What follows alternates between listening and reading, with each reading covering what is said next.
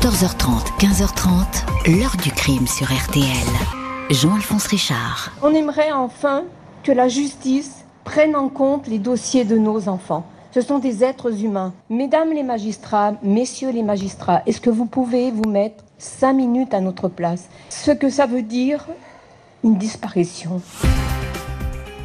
Bonjour, Nicolas Suppot, Malik Bouvillain, deux hommes qui ne se connaissaient pas mais qui avaient le même âge, la trentaine, le même gabarit physique et habitaient la même ville d'Échirolles, près de Grenoble, à deux ans d'intervalle, 2010-2012.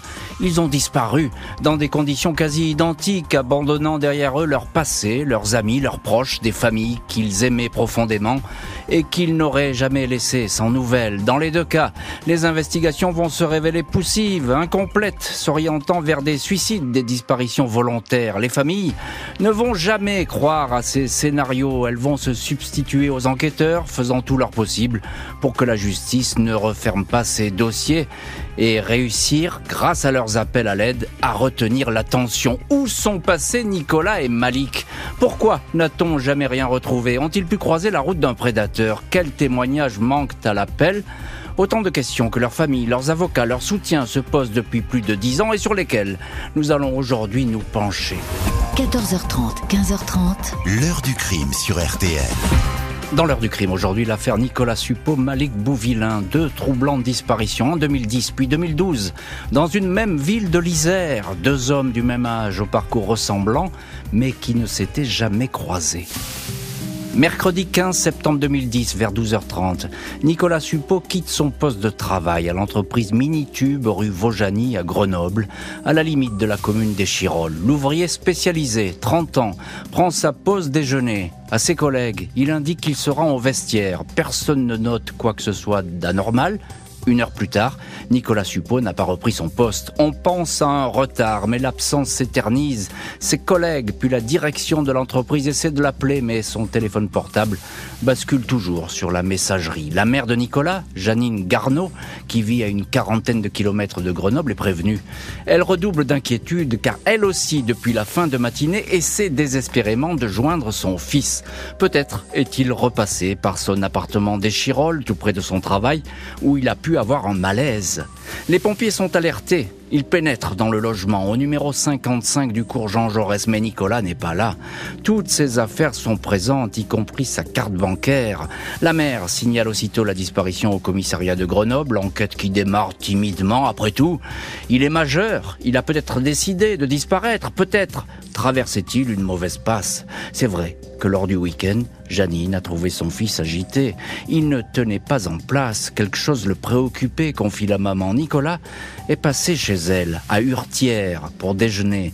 Il a fini par avouer pourquoi il était si stressé. Il craignait d'avoir mis enceinte une collègue de travail, histoire qui le perturbait. Lundi et mardi, un médecin l'avait placé en arrêt de travail. Mardi, il a consulté un psychologue, puis a appelé sa mère pour lui dire qu'il allait mieux. Mercredi, il a disparu.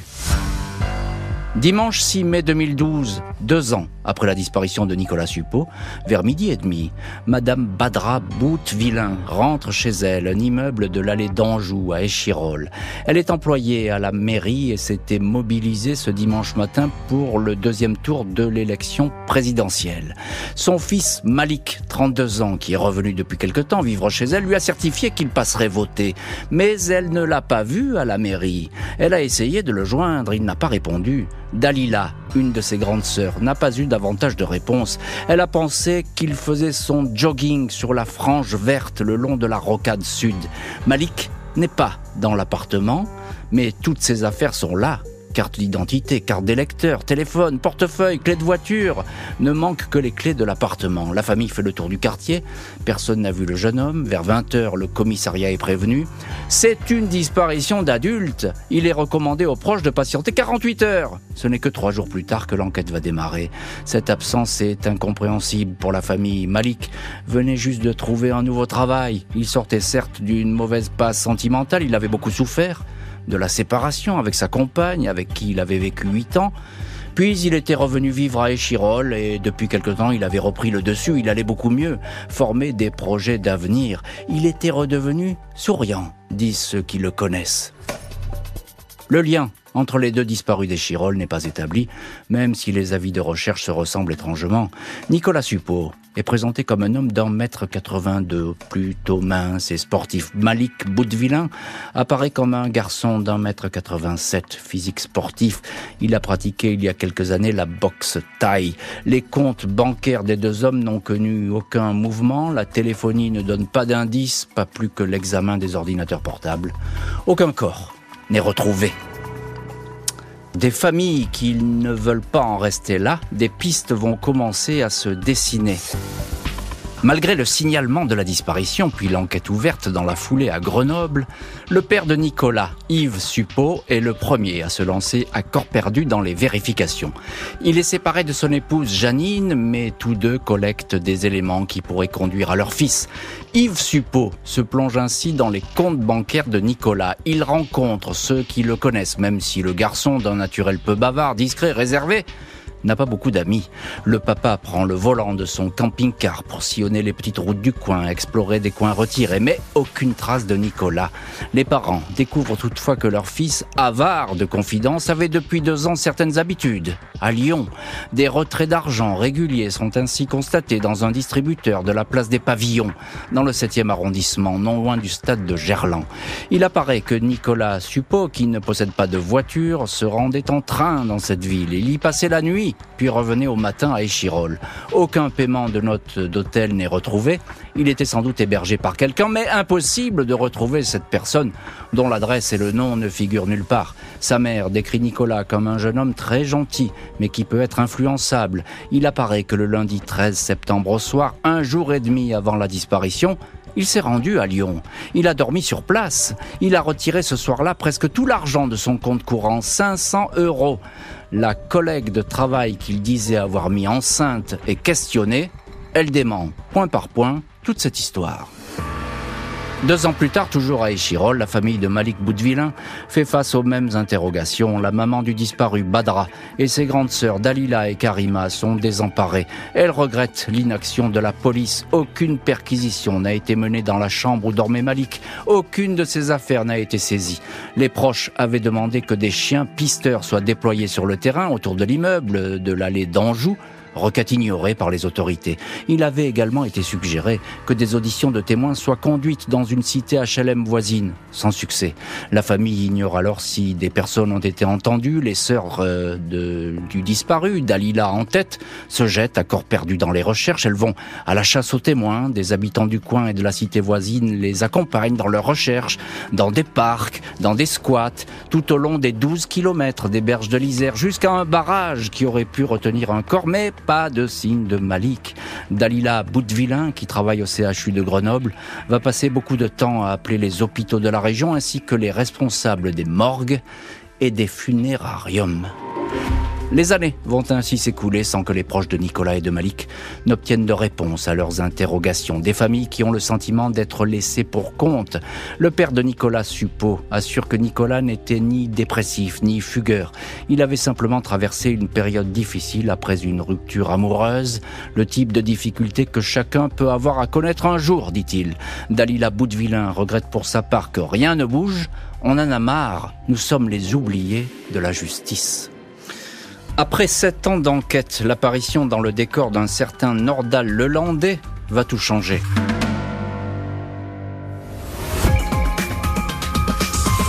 Nordal Lelandais, moi je peux pas lui mettre tout sur le dos, mais comme il y a la proximité géographique, je me pose des questions. Euh, mon gamin peut-être qu'il a été dans ses griffes. Ça me donne la trouille. Enfin, on nous prend au sérieux. Parce que jusqu'à présent, on n'était pas écouté du tout, du tout, du tout, du tout.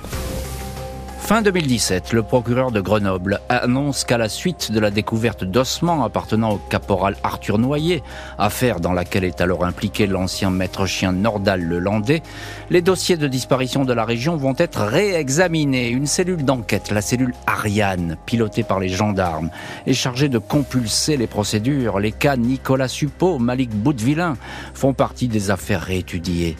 La mère de Nicolas Suppot se réjouit que les disparus d'Échirol fassent partie de 13 dossiers à traiter en priorité.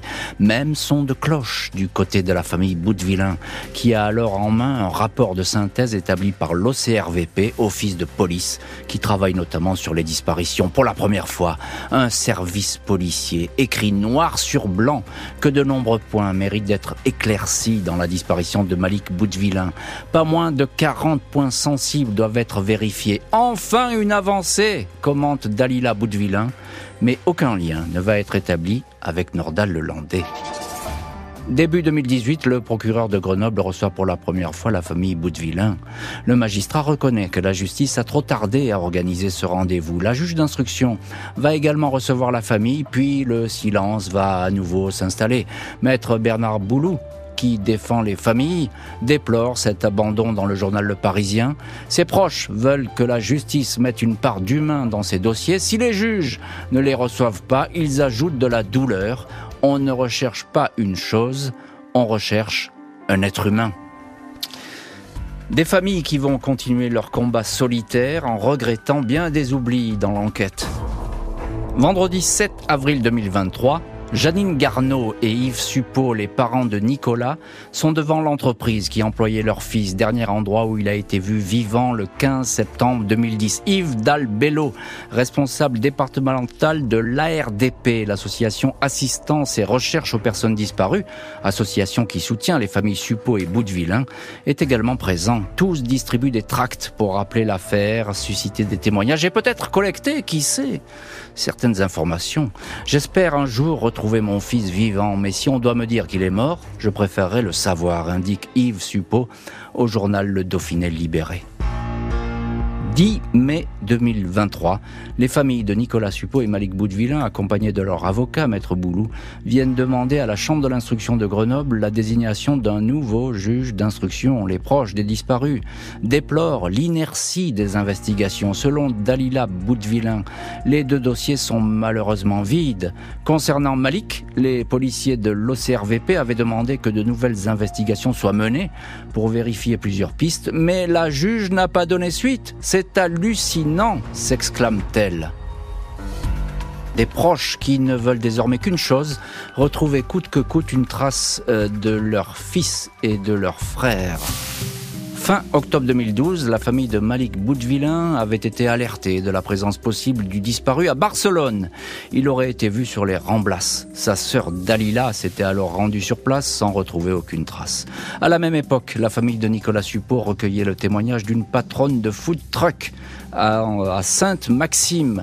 Elle aurait eu comme client régulier Nicolas Suppot. Le père du disparu avait rencontré ce témoin qui n'était du coup plus très sûr d'elle. Janine, la mère de Nicolas Suppot, s'interroge.